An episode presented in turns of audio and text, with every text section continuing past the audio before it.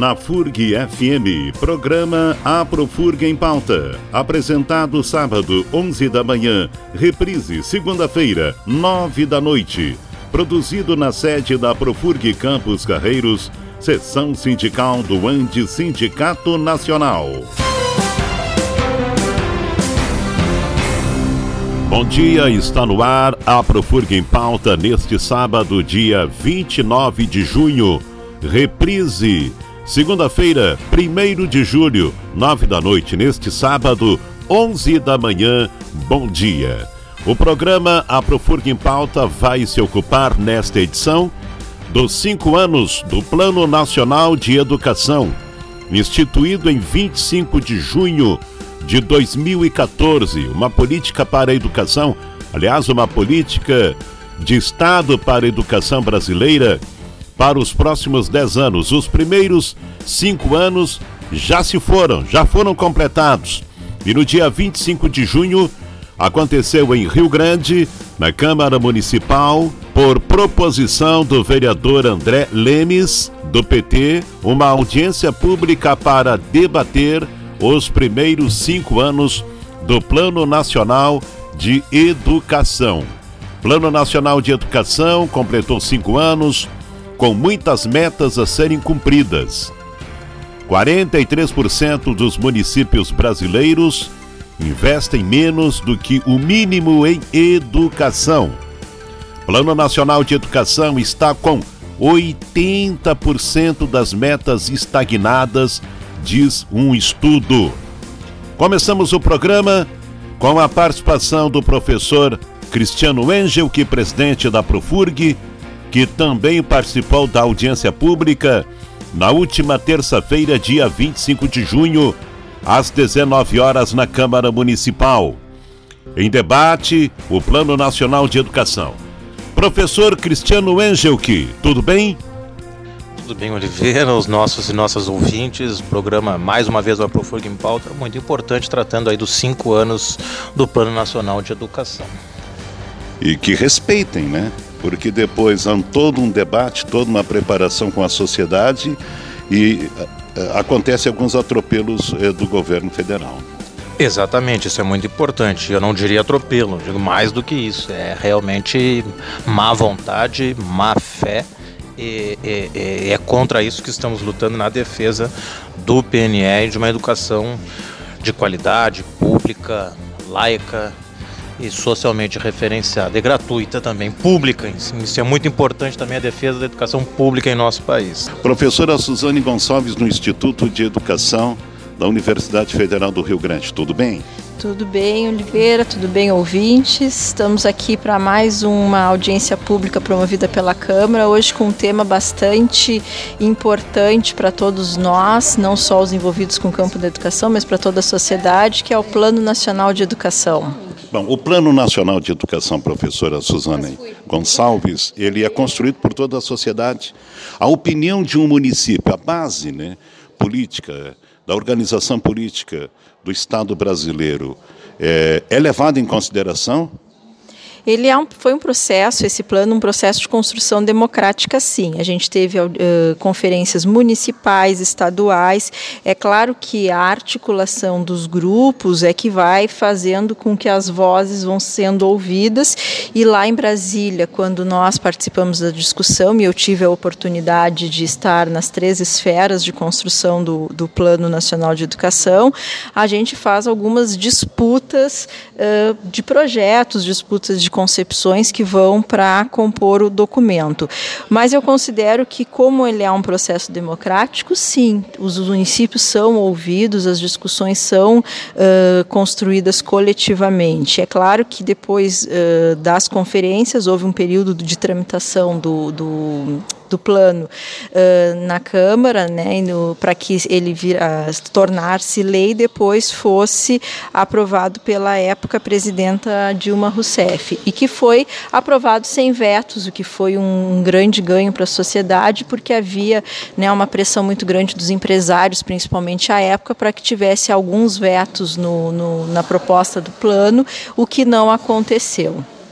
O Plano Nacional ele é uma lei, ele ele vira uma política de Estado. É, de fato, uma política de Estado e não uma política de governo, professora Suzane. Sim, ele, a proposta do plano ela, ela tem origem lá na Constituição de 88 para que seja uma política de Estado, mas a sua aprovação é em forma de lei. Então, a Lei 13.005 de 2016 foi a lei que instituiu o Plano Nacional de Educação com vigência de 10 anos. Como a sua vigência é de 10 anos e a sua construção foi coletiva, com a participação da sociedade civil, ele se caracteriza sim por uma proposta de Estado e não de governo, porque não é uma lei que surge a partir de um partido político ou de, dos governantes que estão no, na esfera executiva, por exemplo. E o plano que virou lei está sendo respeitado, está sendo implementado?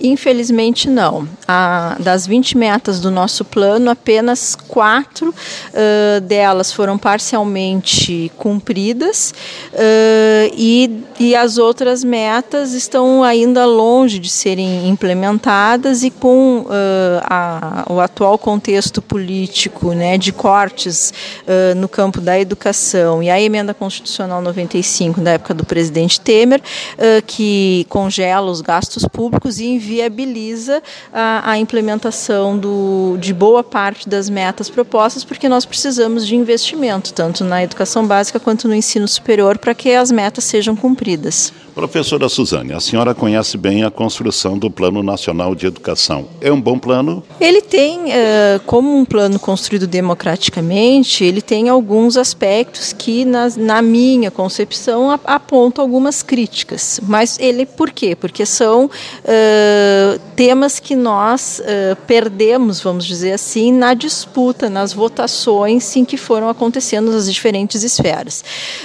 mas, considerando a sua construção, né, e o conjunto uh, das metas que, que ali uh, estão presentes e as estratégias, ele é um bom plano sim. Uh, algumas metas foram muito ousadas, é verdade, né, outras não, e que já poderiam sim ter sido cumpridas se nós tivéssemos tido o investimento necessário, não só o investimento em termos financeiros, econômicos, mas o investimento de políticas no âmbito de municípios, no Estado, Estado e na própria uh, esfera federal para que a sua implementação fosse efetivada. O Brasil é um país continental e com grandes diferenças regionais, que logicamente geram diferenças culturais. É, é ousado falar é, num conceito tão amplo, Plano Nacional de Educação, é, passar a régua e uniformizar tudo, o plano também, esse Plano Nacional de Educação, é, também cuida da diversidade cultural regional deste país? Eu acho que a, o nome dele já é um é plano, né? Então ele é um planejamento para uma nação. Então, ainda que a gente seja um país de tamanho continental, eu não acho que seja ousado nós pensarmos um plano, porque ele aponta onde nós queremos chegar enquanto educação uh, nacional. É um plano de visão, né? de visão de futuro. Exatamente. Então, nesse sentido, eu não acho que seja inadequado nós termos um plano tendo um país do tamanho do Brasil, até porque uh, ele coloca aspectos uh, qualitativos e também quantitativos em termos de indicadores que se pretende atingir num período de 10 anos. Então, também não, uh, embora tenha algumas das, das metas, o prazo ela, ela seja um prazo intermediário, em dois anos ou três anos, enfim, a gente tenha que atingir de alguns indicadores, uh, isso ele é, é aceitável, ainda que o, Brasil seja um país amplo. Uh, o que a gente uh, se preocupa quando se fala em algo nacional é, por exemplo, a Base Nacional Comum Curricular. Essa sim propõe uma padronização curricular que não considera as diversidades. Aqui no Plano Nacional de Educação, a gente não está estabelecendo uma padronização uh, para as escolas, para as universidades. O que a gente está estabelecendo são uh, estratégias, né, pensando estratégias para se atingir algumas metas de garantia de acesso à educação, desde as crianças lá que frequentam a educação infantil, com zero anos, até os adultos uh, e jovens que não tiveram acesso à educação escolar na idade obrigatória, que é o caso da educação de jovens e adultos adultos e o ensino superior, que também é pensado em metas para aqueles que estão na idade de 18 a 24 anos, que seria né, como a idade uh, ideal de acesso ao ensino superior, se é que dá para usar o termo ideal, mas que seria a conclusão do ensino médio e o ingresso no ensino superior, como também metas para aqueles que estão para além dessa faixa etária também ingressarem e terem acesso ao ensino superior. Da mesma forma que apresentam metas pensando a valorização dos profissionais da educação, a formação continuada dos professores e a própria pós-graduação. Professora Suzane, a senhora falou aqui para encerrar e eu pesquei esta palavra-chave no meio da sua fala: indicadores. É, infelizmente, o Brasil ainda apresenta uma alta taxa de analfabetismo e também analfabetismo funcional. É, isso também está contemplado, essa preocupação também está é, com, é, contemplada no Plano Nacional de Educação? Sim, o plano tem uh, algumas uh, estratégias pensando a, a, melhoria dos indicadores de alfabetização. Uma das metas foi a, a atingir uh, as crianças até 8 anos de idade com alfabetização plena. Para isso, por um período, o país teve programas né, que, que voltaram voltados para a distribuição de material uh, didático, formação continuada dos professores, que foi o Pacto Nacional pela Alfabetização na Idade Certa. Uh, e hoje, com a Base Nacional de, Educa uh, Nacional de Educação, a BNCC, nós temos uma contradição do que está posto na base e o que está posto no Plano Nacional de Educação. Por que, que eu digo isso? Porque a BNCC ela antecipa a alfabetização para os sete anos de idade, estabelecendo que essa deve acontecer até o segundo ano do, do ensino fundamental e a o nosso Plano Nacional de Educação, ele numa discussão que envolveu sim pensar qual a melhor idade para se colocar dentro do plano, nós estabelecemos oito anos. Por que, que se estabeleceu oito anos? Porque quando a gente pensa na questão da diversidade cultural e das desigualdades sociais que o Brasil uh, vive, né, tem no seu país, né, em diferentes estados e uma desigualdade que acontece dentro dos próprios estados, nós precisamos pensar em crianças que vêm de camadas uh, da sociedade que têm vulnerabilidade social, econômica, cultural, em que uh, o processo de alfabetização ele acaba ficando muitas vezes sobre a única responsabilidade da escola, porque os, as famílias não têm uma instrução que podem dar um suporte para que esse processo de alfabetização se conclua uh, aos sete anos.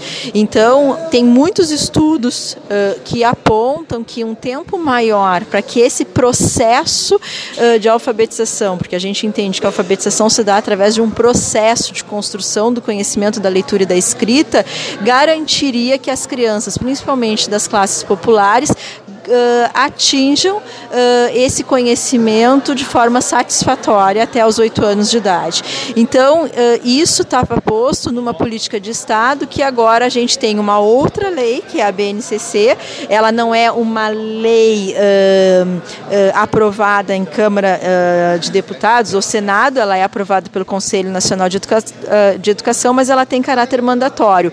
E ela está dentro da. prevista, no caso, na LDB que é sim a, maior, a lei maior da educação.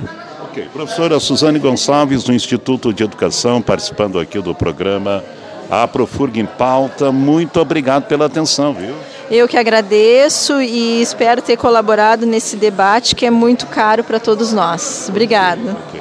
Não vou perder a oportunidade de também conversar com o vice-reitor da Universidade Federal do Rio Grande, professor Danilo Giroldo, aqui no Aprofurg em Pauta. Aliás, pela primeira vez aqui no programa. Tudo bem, professor? Tudo bem, Oliveira. Prazer participar. É, Plano Nacional de Educação, professor. O que ele contemplou na questão da pesquisa e da ciência, na produção da ciência no Brasil? Esse Plano Nacional de Educação foi o primeiro a enquadrar, a incluir né, metas para pós-graduação. A maior parte da pós-graduação, e portanto a base para para geração de inovação no, no, país, ela é feita dentro dos programas de pós-graduação. Né? Então, na orientação de alunos de mestrado, de doutorados, os pesquisadores de pós-doutorado também geralmente orbitam esses programas de pós-graduação. Então, o PNE ele traz, pela primeira vez, esse Plano Nacional de Educação trouxe a metas específicas em termos de titulação de mestres e doutores. Né? Então, é, na época que estava sendo concebido esse plano, eu, eu ocupava a Pró-Reitoria de Pesquisa e Pós-Graduação Então ocorreu um movimento, um grande movimento nacional de discussão entre todos os pró-reitores de pesquisa e pós-graduação e uma satisfação em ter a clareza que essas metas, né, que envolvessem então a pós-graduação e portanto por consequência pesquisa e inovação, estariam presentes, né? Então houve todo um estudo que o Fórum de Pró-Reitores se desenvolveu, né, entendendo também as desigualdades regionais que, que impactam sobre esse tema, porque quando a gente fala em indicadores nacionais, a gente tem que levar em conta as disparidades é, nacionais, né? Então os, o monitoramento do PNL está sendo todo analisado com esse viés, o que é muito bom, porque uma coisa são os indicadores do norte, do nordeste, do centro-oeste, do sudeste e do sul, eles têm diferenças muito grandes. E mesmo dentro de cada estado, as diferentes regiões de cada estado também têm indicadores muito variados. Então, se a gente quiser realmente compreender e entender o desenvolvimento da educação do país, a gente tem que levar em conta essas análises regionais dos indicadores. Então, isso foi feito na época e foi um prazer assim ter participado. Né? É, ele tem uma meta ali de até 2024 a gente ter a titulação de 60 mil mestres por ano e 25 mil doutores por ano. Né? Então a gente está, no caso do mestrado, chegando perto desse indicador já, e no caso do, do, dos doutores ainda não, ainda falta, a gente precisa avançar um pouco mais ainda no doutorado. E, e isso, essa toda massa de, de, de mestres, de doutores formados no, no Brasil, ela é muito importante para qualificar o, o próprio sistema produtivo, né? Porque o Brasil ainda é um país que no, no setor produtivo, no setor empresarial, investe muito pouco em, em pesquisa, né, Oliveira? Então isso aí é, é a partir dessa formação desses mestres doutores, que não vão ser absorvidos exclusivamente pelo, pelo setor público, que se espera que haja um ganho. Então, e para isso servem as plataformas de inovação, né? Então as incubadoras de empresa, os parques tecnológicos. Então espera-se que muitos desses titulados né, possam desenvolver os seus projetos de desenvolvimento tecnológico nessas incubadoras, nesses parques e então elevar o nível tecnológico da matriz produtiva brasileira. Então tudo isso é uma estratégia conjunta, né?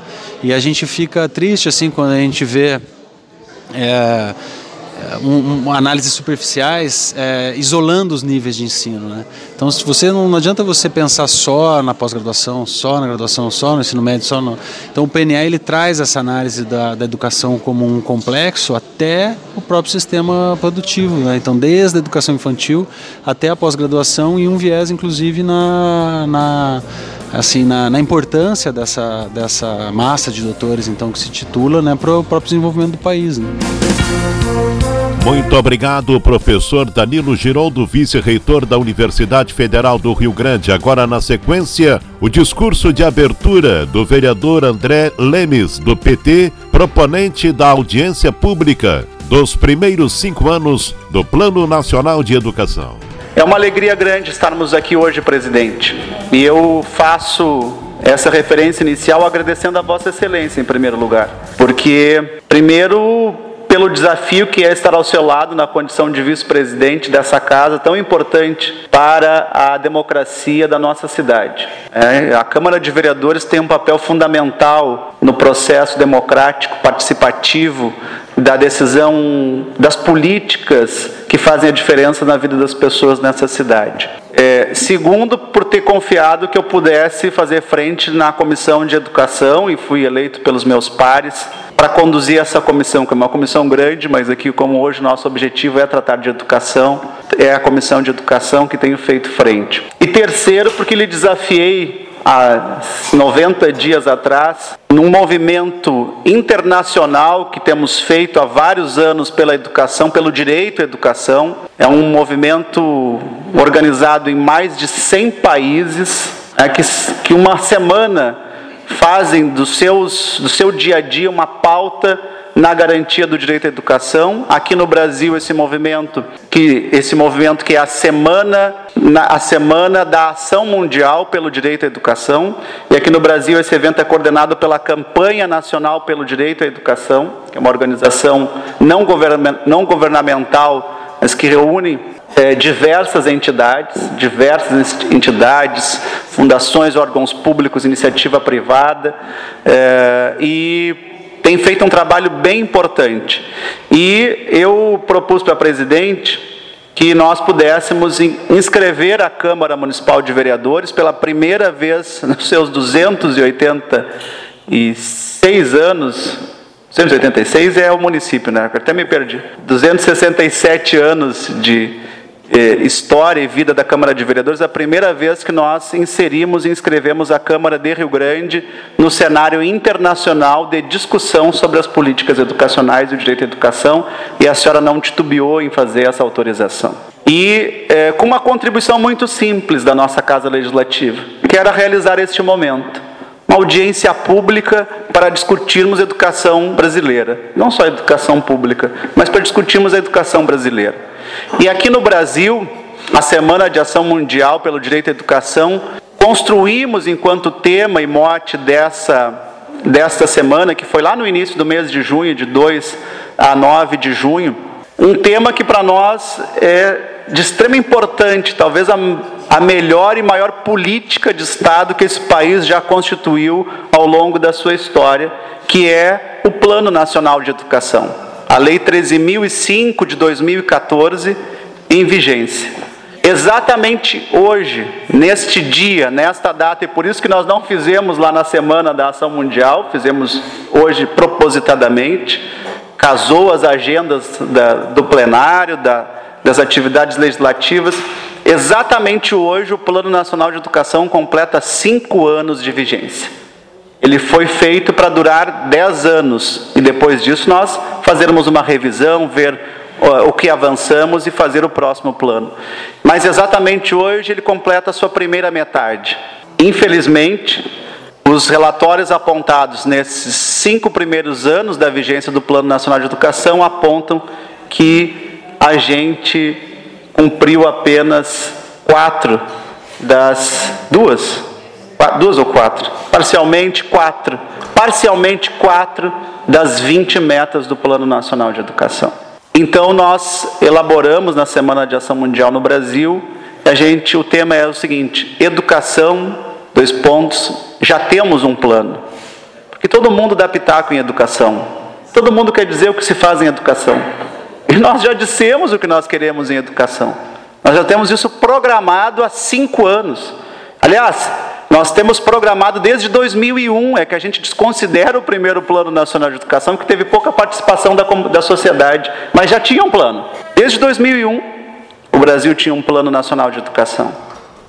Mas há cinco anos temos um plano revisado, com um olhar atual, né, com, eu diria, um olhar mais pé no chão teve esse plano do que o anterior.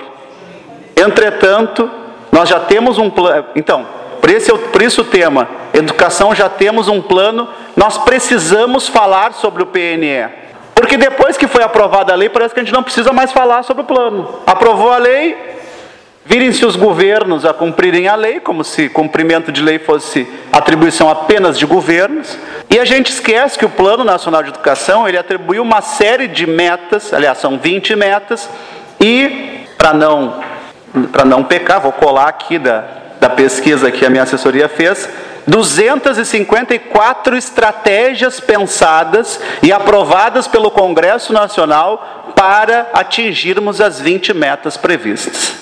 É isso que está posto. Então nós já temos um plano. Nós não precisamos inventar a roda. Esse plano foi feito para perpassar no mínimo três governos. No mínimo três governos em dez anos. No mínimo três governos. É um plano de Estado.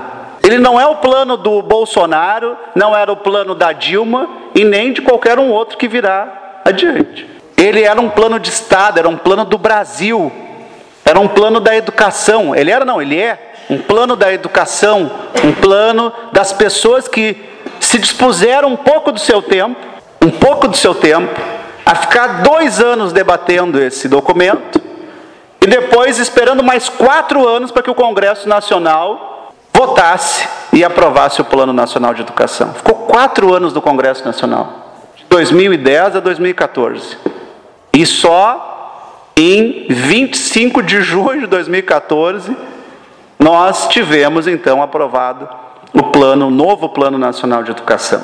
E esse novo plano ele foi organizado, como eu já falei, em 20 metas, 254 estratégias para atingirmos, para alcançarmos a meta, impõe responsabilidades a quem trabalha com a educação, impõe responsabilidades a quem utiliza-se da educação como instrumento da sua cidadania. Então é um compromisso de todos nós. O Plano Nacional de Educação, ele não desqualifica em nada aquilo que está previsto no artigo 5 da Constituição Federal, tampouco aquilo do que está previsto nos artigos ali do 205 ao 214, que são os artigos que tratam da educação brasileira, da organização da educação brasileira. O Plano Nacional de Educação tampouco desfaz do que diz a lei número 93, 94 de 1996, a nossa lei de diretrizes e bases da educação nacional, a LDB, LDBEM, aí tem vários apelidos. Nada disso. Ele simplesmente materializa o fazer daquilo previsto em lei. Ele dá o rumo. Ele diz: olha, nós precisamos chegar nisso se nós quisermos ter educação de qualidade, se nós quisermos ter equidade em educação, não é nem igualdade, equidade em educação. E nós precisamos tomar esse caminho. Plano é um caminho, é um planejamento. Então a gente já pensou onde a gente quer chegar. E é, por vezes a gente no início desse mês, na semana da Ação Mundial, inclusive, acho que dia 6, se não me falha a memória, nós fizemos aqui uma audiência pública para discutir os cortes, os bloqueios, os contingenciamentos de recursos no, no Instituto Federal e na nossa Universidade Federal do Rio Grande. Naquele momento eu fiz um alerta, outros colegas que estavam aqui, que tiveram oportunidade de palavra, também fizeram. Os contingenciamentos e os bloqueios dos 7 bilhões de contingenciamento e bloqueio feito no âmbito do Ministério da Educação, quatro foi das universidades e institutos federais. E 3 bilhões foi da educação básica. 3 bilhões. 3 bilhões, sabe o que, que custava os 3 bilhões da educação básica? Construção de creche, equipamentos, materiais, programas, programas bem objetivo, mais educação, mais alfabetização, PDDE, até a merenda escolar contingenciada, 100 milhões. E isso parece que ficou Sabe? Então a gente precisa chamar a atenção, sim, da sociedade sobre o que está acontecendo com a educação brasileira. E a gente precisa dizer para a sociedade que nós temos um plano, nós temos um planejamento. E a gente quer cumprir esse plano. A gente quer cumprir esse plano. Na organização, presidente, aqui hoje, nós vamos ouvir os dois, a ex-presidente do Fórum Municipal de Educação e o atual presidente do Fórum Municipal de Educação, que é o espaço legítimo da elaboração do Plano Municipal de Educação e da, do monitoramento do cumprimento das metas do Plano Nacional e do Plano Municipal de Educação. Porque o Plano Municipal de Educação não previu metas apenas para a rede municipal. Ele previu metas e estratégias para a rede estadual, para a rede privada, para a nossa universidade pública, para o nosso Instituto Federal e para as universidades e institutos privados também. Tem meta para todo mundo ali. Não é um plano só ah, dos servidores públicos. Não, é de toda uma sociedade. Então, o Fórum Municipal é esse espaço legítimo, representado por todas as instituições e instâncias do nosso município, assim como é também a Câmara de Vereadores no seu papel fiscalizador. É, mas o Fórum, nós vamos ouvi-los, é, organizamos desse modo para que primeiro ouçamos um balanço das, das, do cumprimento das metas ou do não cumprimento do plano nacional, depois do plano municipal de educação e depois a gente então abre para os debates aqui com os convidados e também com a plateia. Esse é o, a organização assim da, da nosso disciplinamento, digamos, em termos de organização e planejamento dessa audiência. Eu queria fazer algumas referências aqui na minha fala, né, embora a gente pudesse, nós faltaria tempo para discutirmos todas as metas, porque, embora sejam apenas 20, vamos dizer assim, mas são 20 metas muito bem pensadas, elaboradas, com conteúdo imenso em cada uma delas. Né? Mas eu quero fazer algumas referências que, para mim, são, são chave nesse processo. Primeiro, o reconhecimento que a primeira etapa da educação básica tem que ter um papel de destaque no plano nacional, que é a educação infantil primeira etapa da educação básica brasileira. É o primeiro momento, o primeiro contato com a escola. Aí aqui tinha uma meta bastante ousada, que era nos dois primeiros anos de vigência do plano, ter 100% das crianças de 4 e 5 anos na escola e até o final da década, até 2024, ter no mínimo 50% de oferta de vagas para as crianças de 0 a 3 anos na etapa de creche. Eu faço referência a essa porque esta meta é estrita e restritamente responsabilidade dos municípios brasileiros, não é nem dos estados e nem do governo federal neste caso. Porque quem cuida da educação infantil são os municípios. E aqui eu fui, a senhora fez a alusão e a gente a gente sai do cargo, o cargo não sai da gente, né?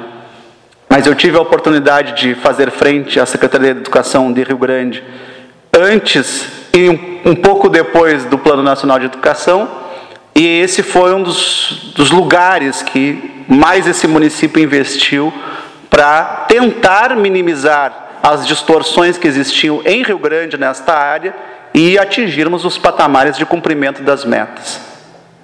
Em 2013, Rio Grande atendia apenas 5,5% da população de 0 a 3 anos. 5,5%. Não chegava a 600 bebês na rede. Hoje, com muito esforço, depois de 2013, seis anos e meio depois, nós estamos com 26, quase 25, 26% aproximadamente. É pouco ainda.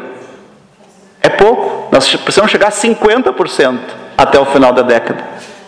Mas é, houve um avanço, reconhecido pelo Ministério Público, pelo Tribunal de Contas, como o município que mais criou vagas em creche nos últimos anos, foi Rio Grande.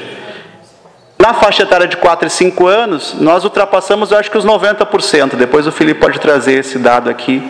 Né? E quando a gente ultrapassa a meta, de no, a, o indicador de 90%, o, o, o MEC já considera que nós estamos a um passo da universalização do acesso. Então, está numa caminhada boa. Eram só 58% de crianças atendidas de 4 e 5 em 2013. Acho que a gente deu uma resposta bem positiva nesse sentido, se reflete pelos números da matrícula. Mas só absorver a matrícula não resolve o problema, né? porque não adianta só abrir vagas. As crianças precisam ter qualidade de atendimento, precisam ter profissionais qualificados para atendê-los, né? precisa ter insumos para garantir a permanência dentro da escola. Né? E é, ainda há muito que ser feito. No ensino fundamental, o ensino fundamental é 100% das crianças, que é a meta do ensino fundamental, né, a meta 2, 100% das, da população de 6 a 14 anos. Aqui em Rio Grande nós temos 2% de evasão. 2% de evasão. Parece pouquinho, né?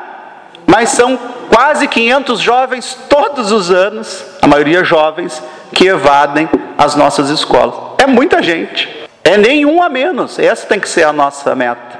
Né?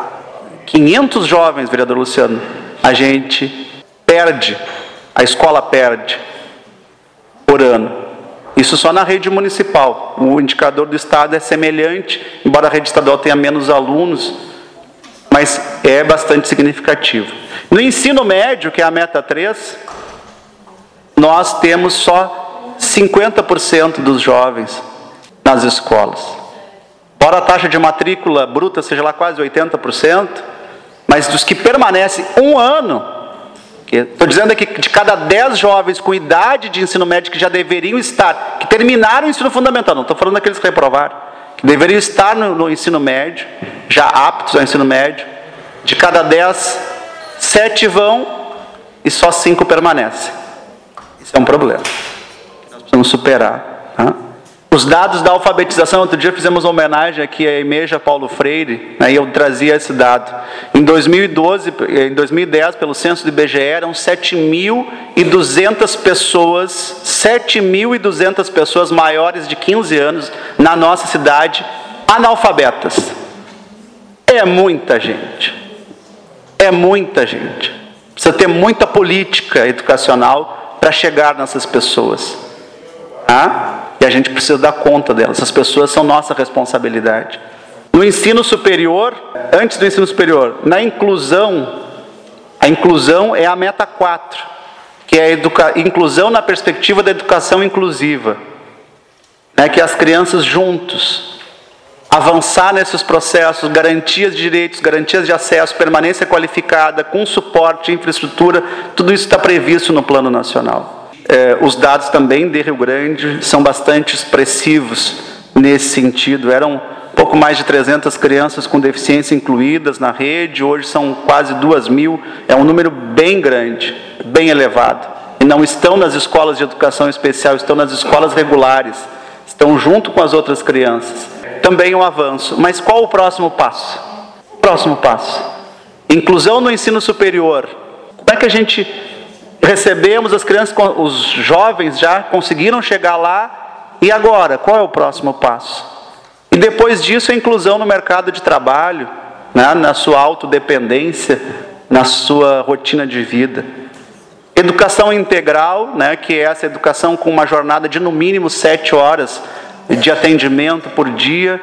Os indicadores de qualidade através do IDEB, a elevação da escolaridade, aqui já falei da educação de jovens e adultos, da educação profissional e técnica, né, de, técnica de nível médio, no ensino superior, a titulação do ensino superior, a pós-graduação, os profissionais da educação, quem são os profissionais da educação, que qualificação precisam ter, que estrutura de valorização precisam ter nas suas carreiras, carreiras próprias, o que se valoriza numa carreira de um profissional da educação, e quando a gente está falando em profissionais, não estamos falando apenas do magistério, são os professores e todo o corpo técnico que dá suporte à docência, né? a gente chama de não docentes, que trabalham pela educação, as perspectivas de gestão democrática que nós nos comprometemos em implantar nos sistemas de ensino, da creche ao ensino superior. Né? E hoje eu acompanhava a Universidade Federal da Grande Dourados, meu vice-reitor, que eu tive a oportunidade de conhecer, um congresso brasileiro de extensão universitária. Não teve nenhum dos elencados pela comunidade escolar indicados para ser seu reitor. Foi escolhido um outro, um outro, um outro professor. Porque a prerrogativa do presidente da República escolher o reitor virou as costas para o que disse a sua comunidade escolar. Que gestão democrática nós vamos exercitar com isso? Aqui em Rio Grande, na rede municipal, as crianças de 8 anos votam para escolher o seu diretor de escola. E escolhem. Na universidade não, não funciona assim. Então, esse exercício está previsto no Plano Nacional de Educação. E por último, talvez o mais importante é o financiamento da educação. Não se faz educação só na benevolência. Já passou esse tempo. Educação se faz com investimento, com dinheiro. E nós tínhamos que estar agora, no quinto ano de vigência do Plano Nacional de Educação, com 7% do produto interno bruto brasileiro investido em educação. O PIB vem decaindo ao longo dos últimos quatro anos, professor André. E, entretanto, nós nem chegamos a 7, nós diminuímos o percentual. O percentual em educação diminuiu junto com a queda do PIB. Mas está previsto aqui na lei. E eu quero me ater isso. Ali na tela tem um dado. Esse dado eu levei ele pelo Brasil inteiro em 2016, 2017, 2018. Eu estou encaminhando o final da minha fala. Não fui eu que fiz, porque eu poderia ser um vereador tendencioso aqui, estar fazendo politicagem em cima desse tema. Então eu apresento esse dado, eu tive autorização para mostrar. Esse dado é do Tribunal de Contas do Estado do Rio Grande do Sul, dos auditores fiscais do Tribunal de Contas, da Associação Nacional dos Tribunais de Contas, a Atricom, e do Instituto Rui Barbosa, é, Rui Barbosa está lá, né? Do Instituto Rui Barbosa, que é a escola da de formação dos tribunais de contas. Se a TV puder mostrar lá o nosso, o nosso gráfico, eh, eu agradeceria, porque ali são os reflexos, efeitos da PEC 241, que já é emenda constitucional 95, a famosa PEC do congelamento de gastos, ou do teto de gastos, que foi imposta em 2016, certo? Ali está previsto esse dado, esse dado previsto na, na, na tela, esse dado previsto na tela, ele mostra apenas a, não é mais a evolução, é involução do orçamento da União, do mínimo constitucional investido em educação na União. Hoje, o governo federal ele é obrigado pela Constituição, por enquanto ainda é obrigado, a investir 18% de tudo que arrecada em educação. Os municípios e os estados, 25%. Quando congelar o gasto, ali em 2016, o percentual era 18%. Com como essa emenda constitucional vale por 20 anos, significa que o gasto está congelado por 20 anos, não se aumenta em nada aquele valor, a não ser a reposição inflacionária.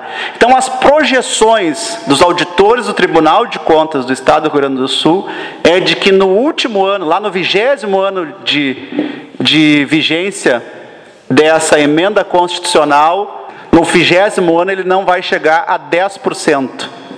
10,3%. 10,3.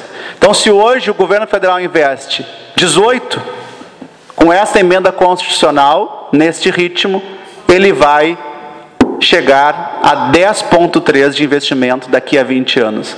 Isso é o maior. Pode ligar a luz, por gentileza, pode tirar a tela. Isso é o maior retrocesso da história do nosso país.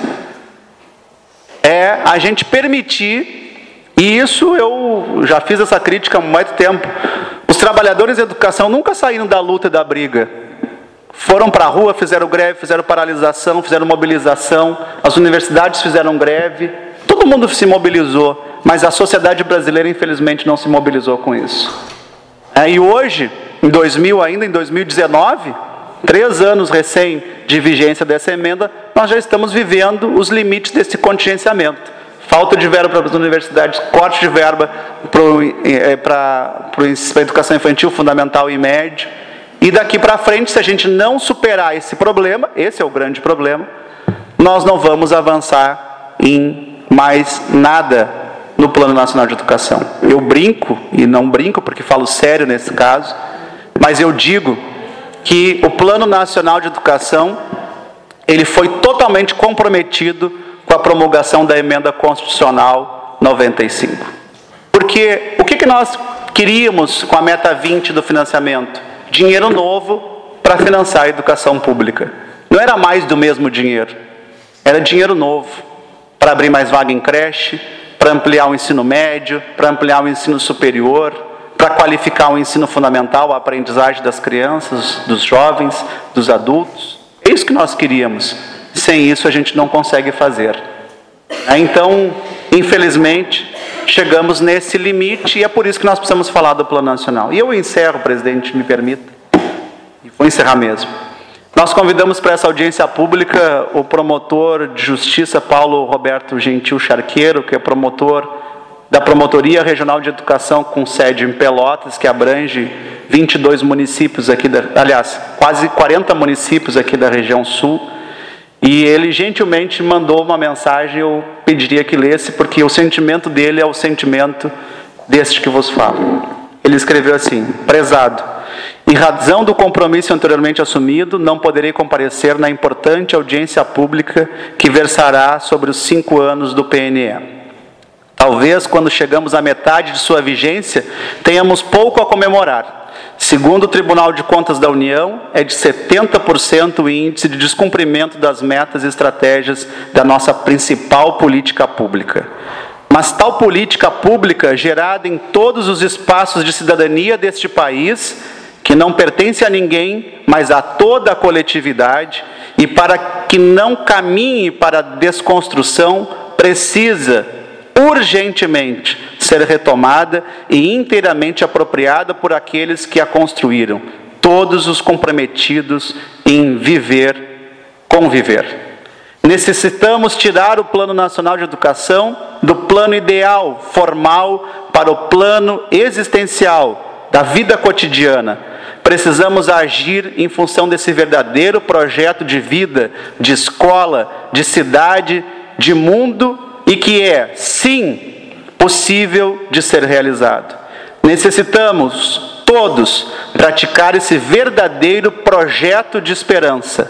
Necessitamos todos evocar a esperança para provocar a ação e assim alcançarmos as escolas, a escola de nossos sonhos. Abraços e desculpas pela ausência, promotor Paulo Charqueiro, promotor regional de educação de Pelotas. Com essas palavras gentis e tão incentivadoras da luta que travamos todos os dias, porque essa é uma luta diária, todos os dias, ao, do acordarmos, ao dormirmos, quando a gente não sonha com isso, é, na defesa do direito à educação, eu encerro a minha participação e agradeço mais uma vez por este espaço, por este momento. Muito obrigado.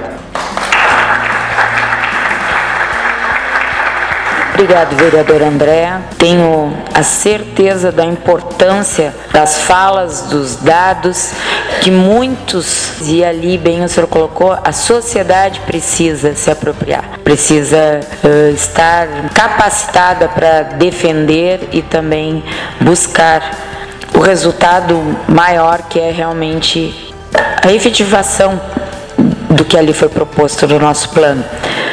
Chamamos também para fazer parte dessa construção desta noite a primeira presidente do Fórum Municipal de Educação, Suzane da Rocha Vieira Gonçalves, para que possa fazer uso, tendo aqui um tempo de 15 minutos. Eu me propus, né, quando conversei com o vereador André, a trazer um balanço a respeito do Plano Nacional de Educação nesses cinco anos e considerando toda a atividade da campanha nacional pelo direito à educação e da Semana de Ação Mundial, nós, eu vou fazer essa apresentação a partir do, desse material da, da campanha. Pode passar, por favor. Então, o Plano Nacional de Educação ele tem uh, a sua proposição né, de nós termos planos a partir da Constituição de 88, como o vereador André uh, colocou. Este plano que está em vigência é o nosso segundo Plano Nacional de Educação, embora muitas pessoas desconhecem o primeiro, porque ele foi organizado muito mais em gabinetes do que num processo democrático como nós temos neste plano. E o plano atual que eh, foi aprovado através da Lei 13.005 em 2014 para vigência de 2014 a 2024.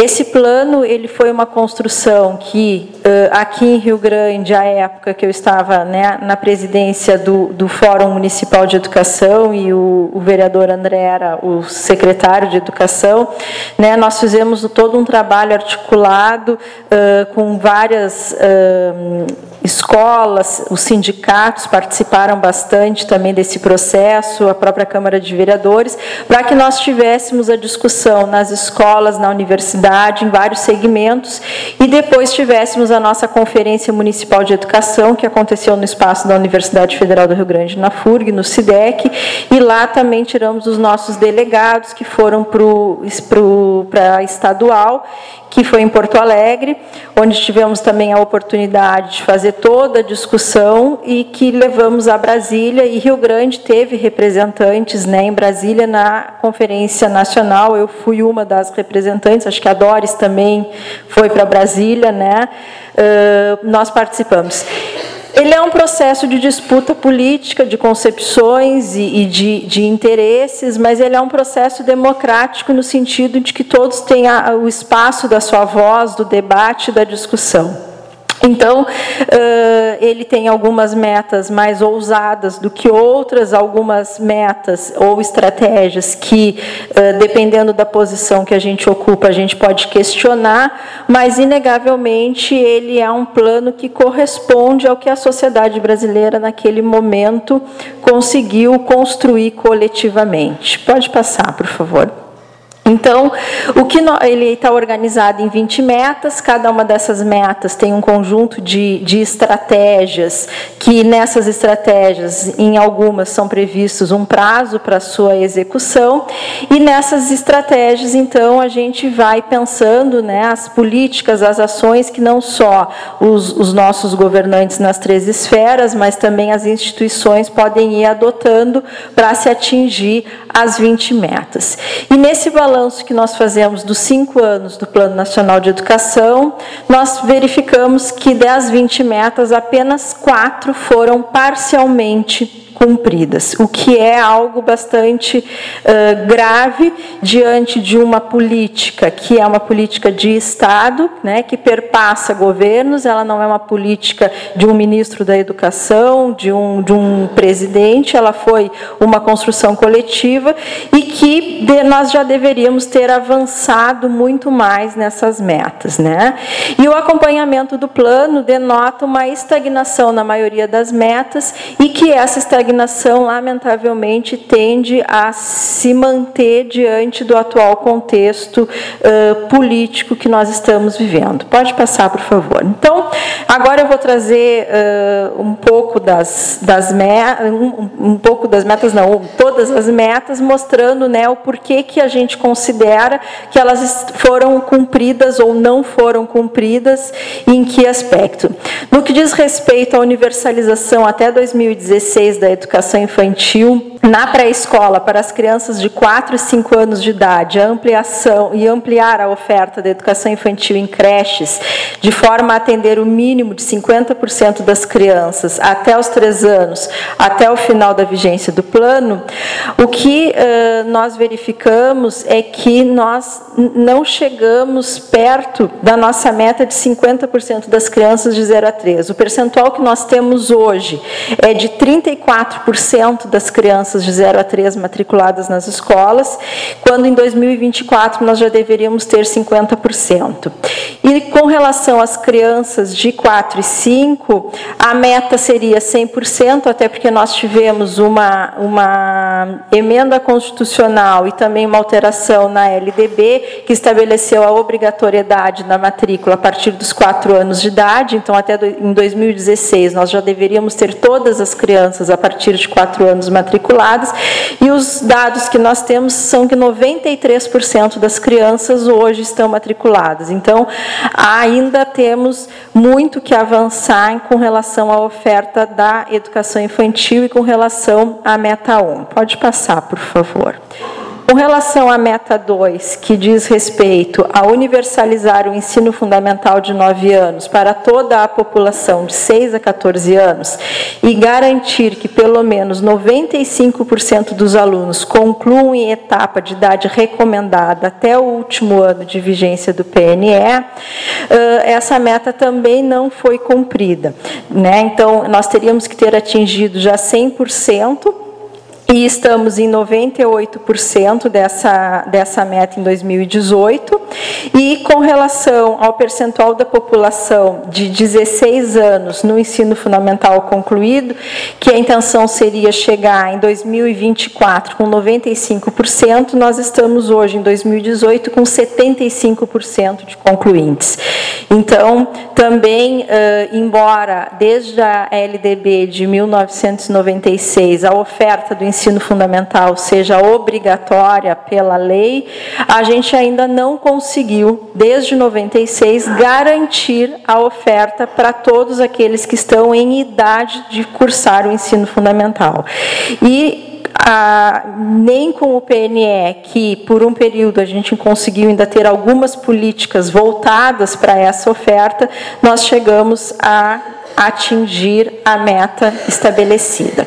Pode passar para a meta 3, por favor. A meta 3, que é universalizar até 2016 o atendimento escolar para toda a população de 15 a 17 anos e elevar até o final do período de vigência deste PNE a taxa líquida de matrícula do ensino médio para 85%.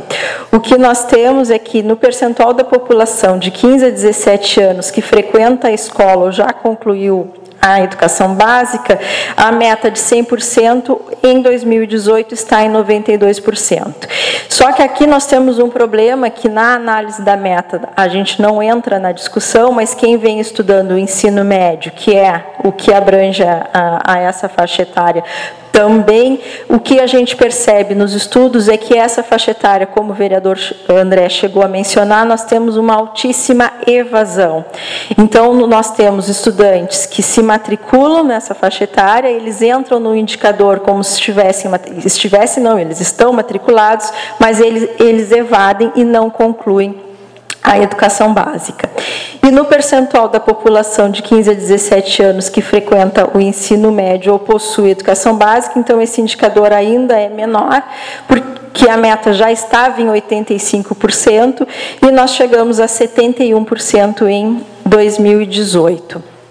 O ensino médio, ele é um dos nossos maiores desafios em termos de educação básica, porque uh, é onde nós temos altíssimos níveis de, de evasão.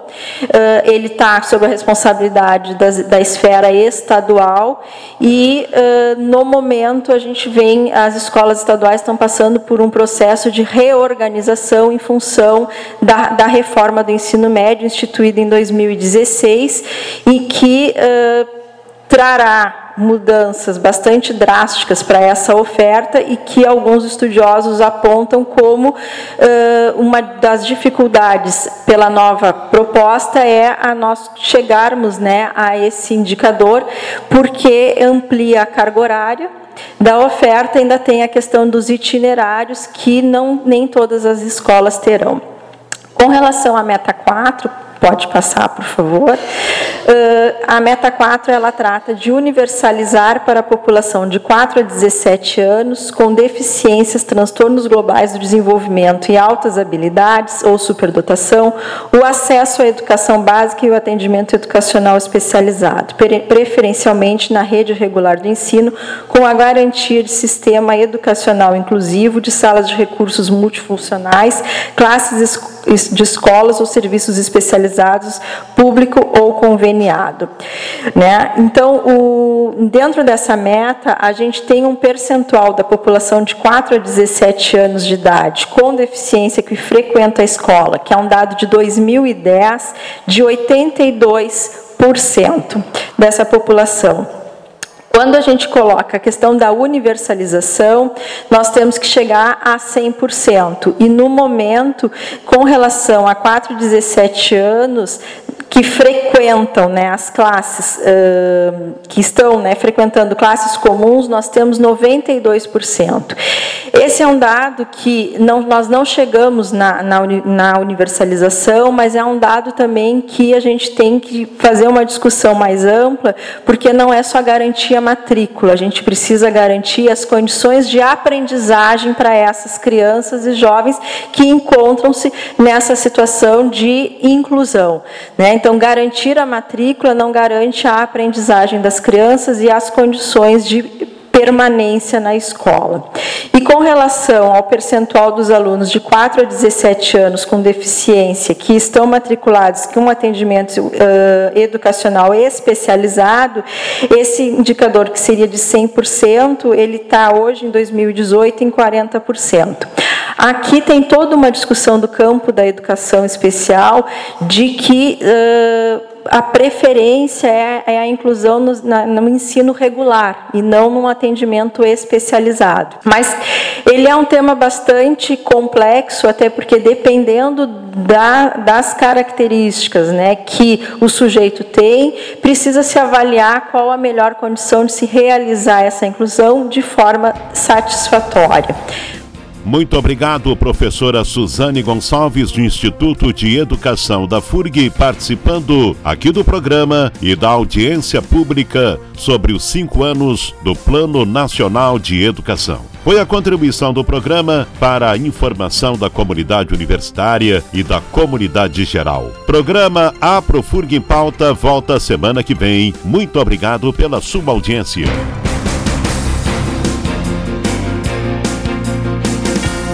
Na FURG FM, programa Aprofurg em Pauta. Apresentado sábado, 11 da manhã, reprise segunda-feira, 9 da noite.